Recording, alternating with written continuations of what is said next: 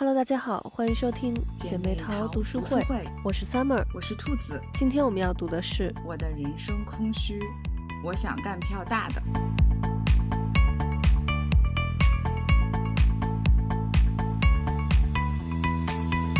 今天咱们继续来读阿兰·卢的小说。嗯，这本书其实在讲男孩如何成长为男人的故事。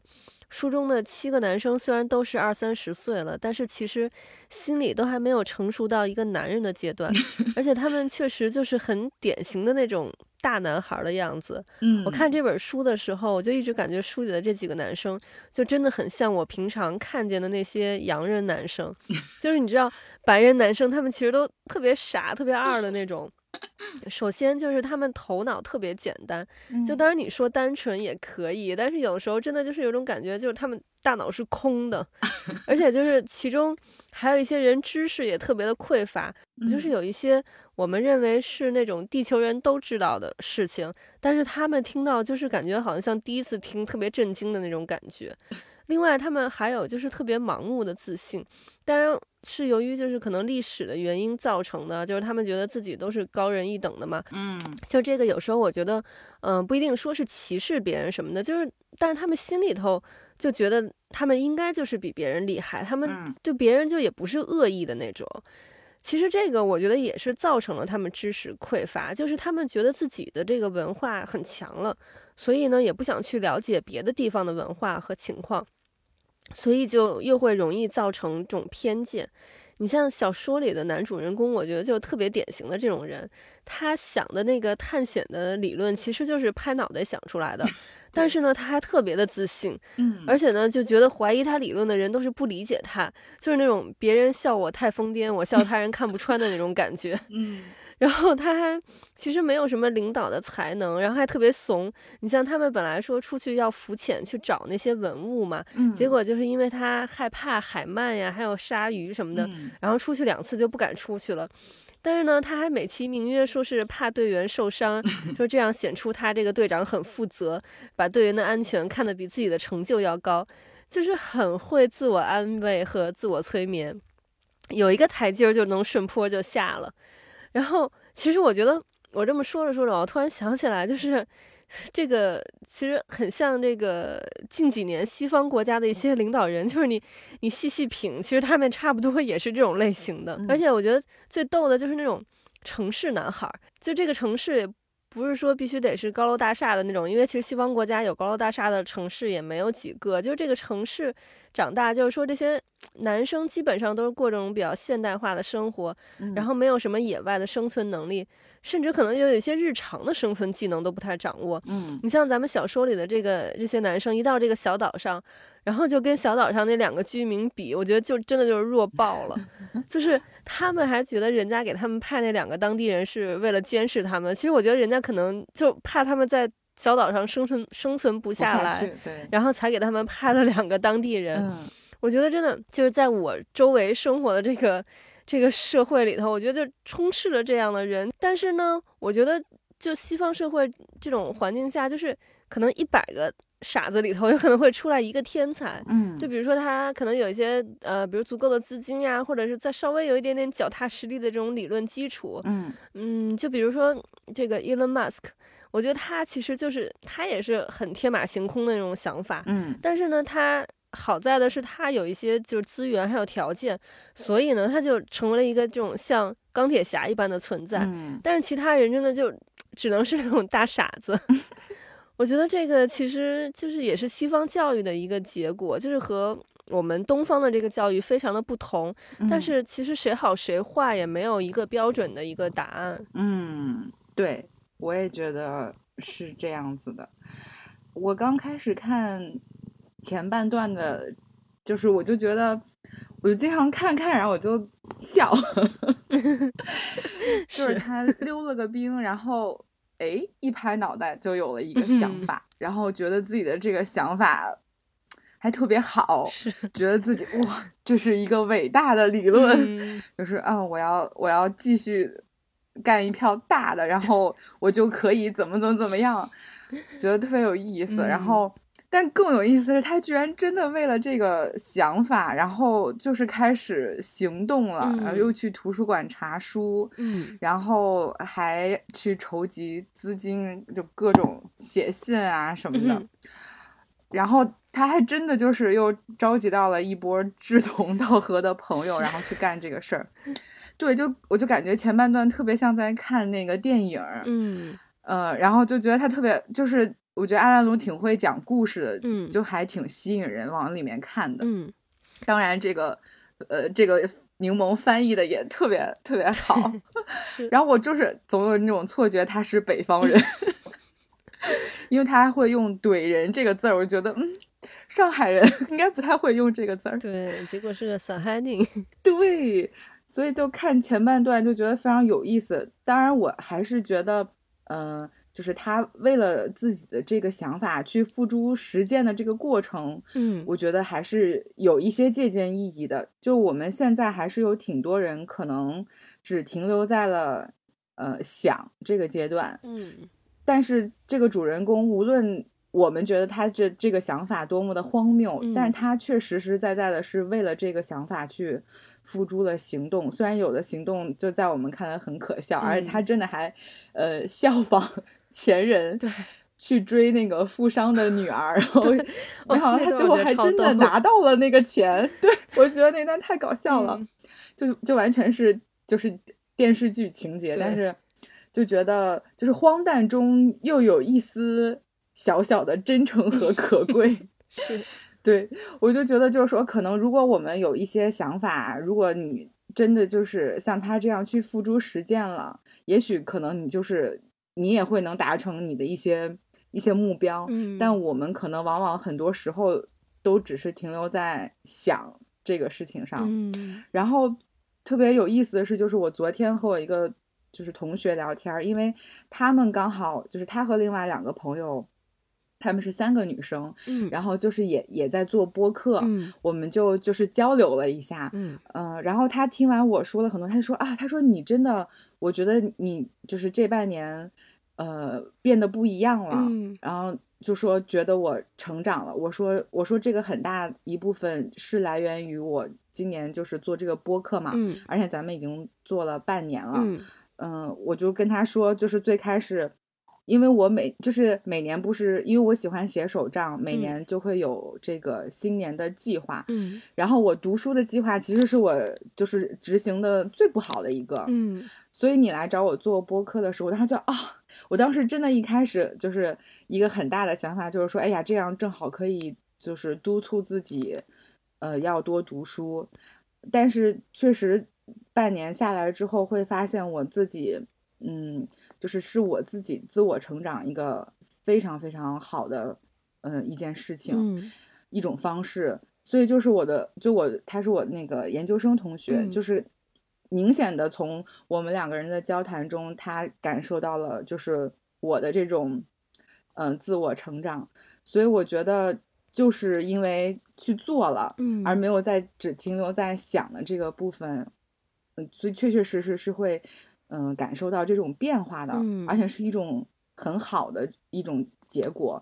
嗯，所以我就觉得看到他那段时候，我就会觉得，哎呀，是。就特别好笑，但是同时又会觉得，哎呀，这种这种精神，其实，在现在的社会当中还是挺难能可贵的。嗯嗯，对，所以我觉得前半段就很有意思。嗯，其实刚才你说也让我想到了，就是其实有时候我们需要这些呃有探索精神的人，他不一定会成功。嗯，你像就是咱们现在知道的那些呃。以前的那些探险家呀，什么之类，包括像他去的这个岛库克群岛，就是以这个 James Cook 这个船长来命名的。因为我们就是因为他说这个库克群岛其实是新西兰王国的一部分嘛，然后那个嗯，所以我们这边其实对库克这个这个人很熟悉，就是很多这些探险家其实不是说他一出来就这个人一出来他就会发现。各种各样的这个新的这个呃地方呀，或者是一些新的物种，而是可能已经有一百个人或者一千个人出来了，但是嗯，有这么一个人他发现了，但是其他那些人都是可能是就是一个呃量变到质变的过程吧，我觉得，嗯，就是其他一些人可能都是为了后面，就是虽然失败了，但是为后面的人攒了一些经验呀，或者是其他的一些嗯东西，所以就是虽然他失败了，但是他其实也是有意义的。嗯，对，就是我觉得看到最后就会觉得说他们。呃，最终结果是怎么样？其实已经并不是最重要的了。嗯，就是这个过程其实是更重要的。就我觉得看书有时候也会觉得，就是他们过程中体验的很多东西，是我们可以有一些思考在里面的。嗯，对。然后像这本书，其实说出来就前面的部分，我觉得是。看起来有一点点无聊，但是我是从他第十三页，就第十三个晚上开始，他们做的那些社会实验，我觉得其实还挺有意思的。对，就他们是一共七个人嘛，这个探险小队，他们等于就是一个小社会，然后他们就每天模拟一种社会制度，你像包括呃寡头主义啊、种族隔离、君主专政、开明专政、保守主义、共产主义、资本主义。还有社会主义、无政府主义，嗯嗯，这一段我觉得其实挺值得细品的。就是其实每一种制度都有它的优点和缺点，对。但是有一些可能缺点特别多，但是在不同的历史条件下，他们其实也有他们存在的必然性。然后你像我们看到，其实北欧的大部分国家实行的也是社会主义的制度，嗯，呃，而且像其他很多国家的一些党派，比如说。我们常听到一些国家的工党，就包括新西兰现在执政的也是工党，嗯，就这些党派其实实行和这个实行社会主义的党派一样，也都是这种偏左的党。嗯，我就以新西兰举例，就是这种嗯左派的政党上台之后呢，当然好的一点就是他们是想要缩小这个贫富差距，消除阶级，嗯，所以这样的制度下呢，福利就会很好。嗯，但是福利好呢，就造成了一点，就是削弱了人这种努力的呃动力。你像新西兰的工党上台之后，对穷人的福利就是越来越好了，所以很多人呢就不愿意上班。这样呢，其实对整个社会的发展是特别不利的。嗯，因为就是人一旦就是长时间不上班了之后，你让他回去上班就更难了。嗯，然后如果你不上班，在家躺着也能拿到钱，那谁还愿意出去工作呢？嗯，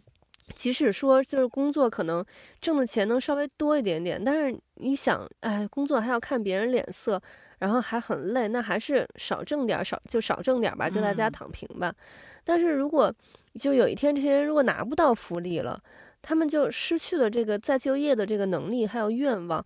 他们就会，我觉得，要不然就是变成去乞讨，要不然就可能会干一些非法的事情。你像就是这几年，然后再加上疫情的影响，新西兰的这个社会治安其实是越来越不好了。你像这个奢侈品店呀，还有珠宝店被砸、被抢的这个事儿，基本上。我觉得差不多每周都能听到有这样的新闻。嗯，另外就是对于有钱人征收高的税收，也会造成人们不愿意去努力。你像新西兰是年收入四万八千纽币以上的部分就要交百分之三十的税，嗯，然后七万以上的部分是交百分之三十三的税。这个是什么概念？就是新西兰的法定工资最低。一个小时是二十一块二，嗯，也就是说，你就是做那种很基础的工作，比如就说扫地呀、洗碗呀什么的，你的雇主最少也是要给你开出二十一块二的这个纽币的工资的，嗯。然后，如果按这个时薪算下来，一天工作八个小时，一周工作五天，一年是五十二周的话，你的年薪就是四万四千零九十六块钱。嗯，刚才咱们说了，四万八以上的部分就要交百分之三十的税了嘛。也就是说，如果你稍稍比最低工资挣的高一点，或者说你挣最低工资，但是你可能加了一些班呀，你可能，嗯，节假日可能会有那种一点五倍的，嗯，一点五倍的收入，那你就要。开始交百分之三十的税了，嗯，然后如果你的工资是中高水平的话，超过七万，可能就要交百分之三十三的税了。那所以就会有人就觉得，那我干嘛要那么努力呀？我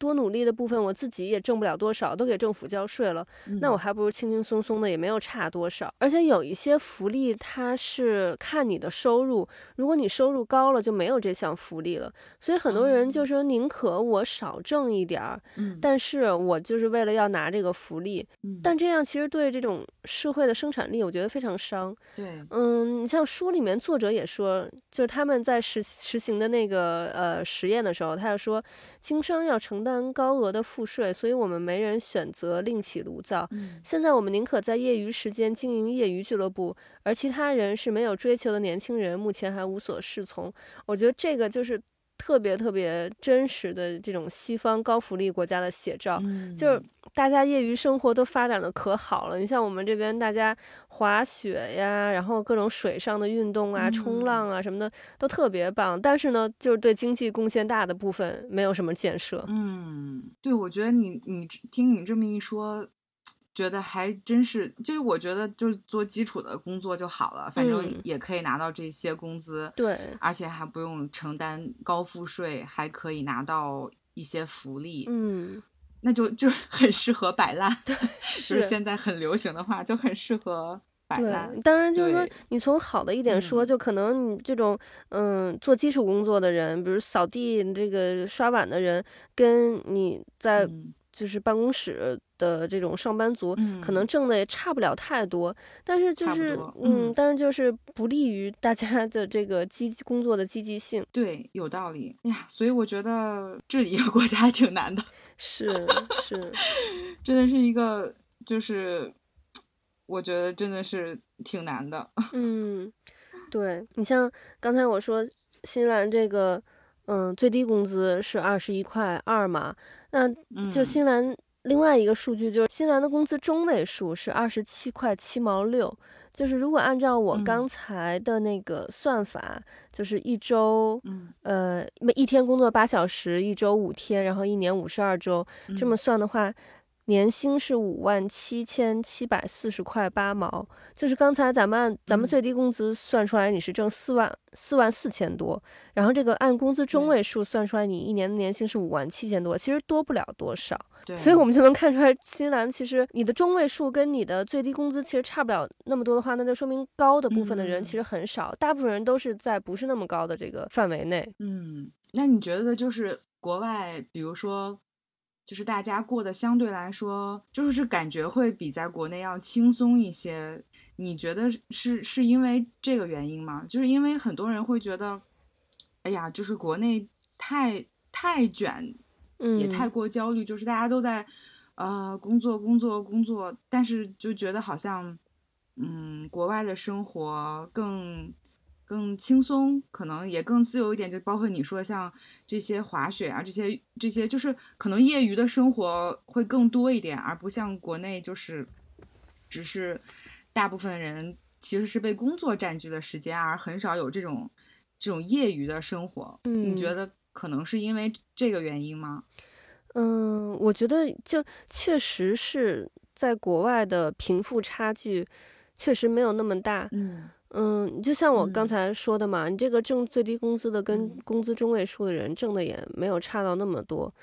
然后，嗯，而且很多这种基础的设施其实是就是免费的，或者说这种，嗯，你像比如说教育这边是，嗯，从小学一直到高中，如果是上公校，但你上私校的话那就除外，因为国内也有公校和私校的分别嘛，那对对，就都是免费的。呃，然后包括像，就因为工党上台之后，然后大学的第一年也变成免费了，所以就是首先教育这一块儿就就没有那么那么大的这个差距。然后虽然这边也有分，就学校有按那个有从一到十分就有评分，但这个评分不是根据这个学校的升学率啊，或者根据这个学校的学术来评的，它这个评分是。根据这个学校，它也划分校区嘛。根据这个校区里头的大家的，简单来说就是大家的经济情况来分的。所以就是你像九分、十分的学校，就说明你这个校区里的人可能就是呃经济条件比较好一点。就是这样的学校，感觉好像就升学率会高一点。因为我觉得可能是就是经济条件好一点的家庭。呃，都会比较注重教育。尤其像这几年，其实这几年特别明显的一个件事情是，这边，因为呃，像前几年的时候，我们还会有这样的想法，就是，嗯。不想让孩子去华人太多的学校，觉得，呃，到了学校里头华人太多，大家小孩子就是之间，就是都可能没准会说中文呀，就感觉跟在国内的学校没有什么区别了。但是呢，后来发现，首先第一，虽然都是华人的孩子，但是他们在学校里还是都在说英文，就是他们可能虽然会说中文，但他们最后他们在这边长大的，他们还是会发现说英文，他们。会觉得越来越顺，他们就是中文对他们来说已经变成第二语言了，所以就是首先语言的问题就是不是一个问题了，然后再有一个就是这几年华人多的学校的排名越来越高了，就是尤其是在就是升学率这一块儿，所以现在越来越多的就 是华人家长反而愿意去华人多的。学校，因为华人就都很注重教育，不管家庭经济状况怎么样，我觉得我们就是，嗯，亚洲人吧，其实不光是华人，因为这边韩国人也非常多，嗯。包括印度人，印度人其实也很注重教育。就是你看学习好的，基本上就是都是亚洲人，中国人、韩国人、印度人。所以现在就是家长就一听到华人多的学校，反而就是希望自己的孩子去这些学校。洋人反而是对孩子的教育没有那么的重视。当然不能这个就不能说是好是坏，他们可能更多重视就是孩子就是课外的这些东西。那比如说课外课外的这种呃运动项目呀，或者是什么的，或者是他们就是觉得孩子开心就好，然后但是呢，这样的话就是可能在升学的这个学术方面没有表现不是那么的好。嗯，你像我们这边就是我儿子现在在这个小学，他们前两周刚刚是有一个呃好像是全国的一个数学大赛，就是五年级和六年级的孩子会去参加的，然后。我们这个学校就是出了三个代表队，这三个代表队全部都是华人。三个代表队里面啊，嗯，所以还是能看出来，就是东西方，我觉得在一些文化和理念上，还是还是有挺大的差别的。对，是的，对，就是我觉得会，就是像包括就像在教育这件事情上，就是呃，父母非常重视孩子这个教育，我觉得就是。就这个点还是差别，嗯，挺明显的。对你像我，我突然又想起来一件事，就是。嗯，因为这边的呃小学，反正小学阶段吧，他们就一共是三门课，就是数学、阅读和写作，就这三门。然后阅读，现在我儿子，因为我儿子就是可能我从小，因为就我从小也是带着他会去给他讲绘本呀什么之类的。嗯。然后呃，然后像我也比较爱看书嘛，可能就是他也有就是耳濡目染到，他也平常也喜欢就是看个书，他不有时候不一定那个字能看懂，但他至少画儿。他能看得懂，嗯，然后呢，所以他现在在学校，那个他的阅读的水平，因为我们刚刚开过家长会，就是这边是一对一的那种家长会，嗯，老师就跟我说他阅读水平是非常的好，就是比同龄的孩子要好很多。然后同样就是跟他同一天入学的另外一个洋人的小孩儿，我跟他的妈妈聊天，他妈妈说那个洋人小孩现在还不会去认字儿，去就认那个英文字儿去读，所以就是你虽然。对于他来说，英文是他的母语，但他现在他都还不会去读那个书呢。但是可能我的儿子他已经可以去自己去独立的去读一些就是简单的，就是一些小的故事了。嗯，所以我觉得还是就是就是家庭教育的这种方式，其实还真的是对孩子的影响挺大的。嗯，对。嗯，因为我觉得就是国内可能真的是因为人口太多，资源太少了，所以就是大家都想，但是父母又都希望孩子是可以有呃好的教育，所以那大家自然就要去争夺这个资源。然后，嗯，昨天是因为跟嗯我同事聊天，然后嗯他们两个呃就有一个就是呃幼儿一个是幼儿园孩子的妈妈，就还没有上学。呃，一个是已经上学了，然后呢，那个上学的孩子的妈妈呢，她就说：“哎呀，她就说，我也是这个呃焦虑的父母当中的一员。”嗯，我就觉得说没有必要那么焦虑吧。嗯，然后他就说那是因为你还没有孩子。他说等你有了孩子，你也会不自觉的被卷入其中，嗯，变得很焦虑、很卷。然后呢，那个还没有 上小学的，就是幼儿园孩子嘛，就会说，那就说。就说，嗯，他说，我觉得有的学校也很好呀，就是为什么会会就是家长要要觉得焦虑呢？然后他就会说，嗯，那如果你对你的孩子是这个期待，你觉得他上这个学校，然后做这个工作就可以，那没事儿。但如果你希望他，比如说去更好的呃单位工作，那像这样的单位都是要求有九八五呀、二幺幺啊，他有一些这样的要求。嗯，那你当然自然就会希望你的孩子要进入九八五和二幺幺，那你自然就会有要求，你就会你就会卷嘛，你就会焦虑。哎呀，然后我就我就觉得，嗯，你也不能说他说的这个事情呢没有道理。是。然后我就在想，是不是家长的这个欲望太多了？就是可能你的孩子到达了这个地方，那你就会觉得，哎，他是不是还可以再往上一点点？是不是还可以那样？然后你就会不断的希望他啊，这样这样这样这样这样。然后你就会，我觉得是不是这样，他就会有一些，就会开始卷，因为他要让他达到这样的这样的目的。嗯，然后我昨天就也有跟我同学聊这个事情，然后他就说，他说这其实就是把嗯家长的焦虑转化到了孩子的身上。嗯，所以就是，就我也有在想这个问题啊。就当然，我们最后其实就是，呃，我们那个同事他有说，他说，就是说，其实你的孩子大概是在什么样的一个水平，其实你是知道的。就是你你再怎么给他去补，或者说怎么样，他可能是可以增长一些，但是不会说有很大的，就是巨大的这种，我觉得是少数的。嗯嗯，所以说，所以说就是在在国就网上是有一个段子嘛，就说一个人去去这个补课，他可能就是提高了他几分儿，说所有人都去补课，然后提高的就是分数线。是我想起就是最近北京中考的这个，我看到那个对，嗯，应该看到了，是对，就呃海淀区，尤其海淀区。因为咱们都是海淀区出来的孩子嘛，对，我看这个这个今年的中考是，嗯，满分六百六十分，六百五十五分，等于就是最多扣了五分，就以上的六百五十五分以上的人就有五百一十七人，嗯，然后好像说全区前两千名的入口是卡在了六六百五十一分，也就是说你 就扣的不能超过九分，嗯，我觉得。当然，这个这个题可能是越来越简单，但我觉得就是在咱们那个时候讲，就可能一科能扣不到十分，都都已经很好了。对，现在这个是总分，一共才就扣了那么个位数的分，我觉得真的是越来越卷了。是，就是，所以我还说，就是我说。啊，我也是在那个海淀区长大，但是我们当年没有这么，没有这么卷。对，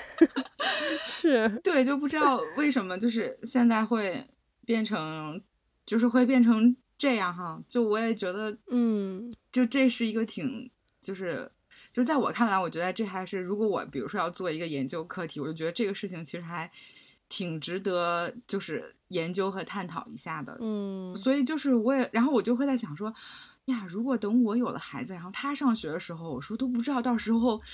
会是一个什么样的，会他会面对一个什么样的环境？对对对，对我觉得这个就很像，比如说你你一个人，你正在那儿那个慢慢的跑呢，然后这个时候如果有一个人他跑的比你快了，你就想要比他跑的再快，然后可能又有一些人过来，然后跑的。就是可能又更快，然后你们就一直想，总想自己变成跑的最快的那个，然后这个速度就会一直不断的越来越快，越来越快。但是如果就是大家都可能在一个比较匀速的这个步调上面跑的话，可能就我觉得就不会都那么累了，大家就都会轻松一点。但是大家都在竞争，这个就是竞争，就会越来越快，越来越快，到最后就是看谁能坚持了下来。嗯。是啊，就是就是我有时候也在想，就是因为自己以前可能可能没有特别去想过这个问题，所以我有时候在想，哎，到底是就什么时候突然开始，然后大家就是会就是这么的焦虑，然后去嗯去担心这些事情，然后就是会变成这样，就是我我也会想，就是呃为什么会这个样子？嗯，就觉得这还是一个一个挺值得研究和探讨的。呃，社会现象，因为它其实跟我们每个人都都相关嘛。嗯嗯，其实我觉得挺有意思的，就是咱们那个时候，咱们觉得已经就是竞争很激烈了。嗯，然后当时就是我侄子，就是我表哥的孩子，嗯，然后他现在是上初一，然后那个时候他就是还小的时候，我们就说，哎呀，他将来可幸福了，就是因为我表哥还有我的表嫂，就是。都是独生子女的那一代了嘛，嗯，然后所以就是，而且家里都是北京的，当时我们就说，哎呀，你看你。就是姥姥姥爷什么爷爷奶奶这边的房子，最后留下来都是就到他一个人身上，他都不用工作，然后身上好几套房子，将来收房租就好了，觉得可轻松了。就是我们对他们这一代的想法都是这样的，觉得，嗯，你看看这个都是就是所有的资源都集中到他一个人身上了，将来肯定特别轻松。但是没想到的是，他们这一代就是比咱们那代要卷得更厉害。对我那天是，呃，听我的朋友就说。嗯哦，因为他他们家的就是孩孩子要上学了，然后就是就说要给他买书桌嘛，嗯，然后呢，他就去看了那个书桌，结果他就是很很震惊，嗯，我听了之后更震惊，为什么呢？因为那个书桌的价格，嗯，非常的贵，嗯，就是如果是你想要就是很好，比如说我们有护眼功能的灯啊什么的，嗯，都特别特别的贵。然后我当时看到那个价格，我就震惊了，我说天呐！我说我上学的时候用过最贵的，可能也就是几百块钱，都觉得已经很贵了。嗯，说现在的那个灯，你知道，哇，就是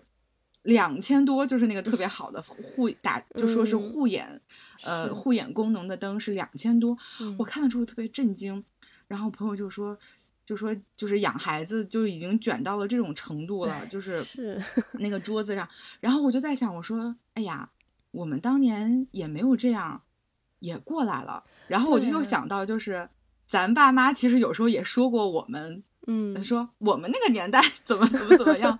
就也过来了。然后我就在想说，哎呦，可能真的是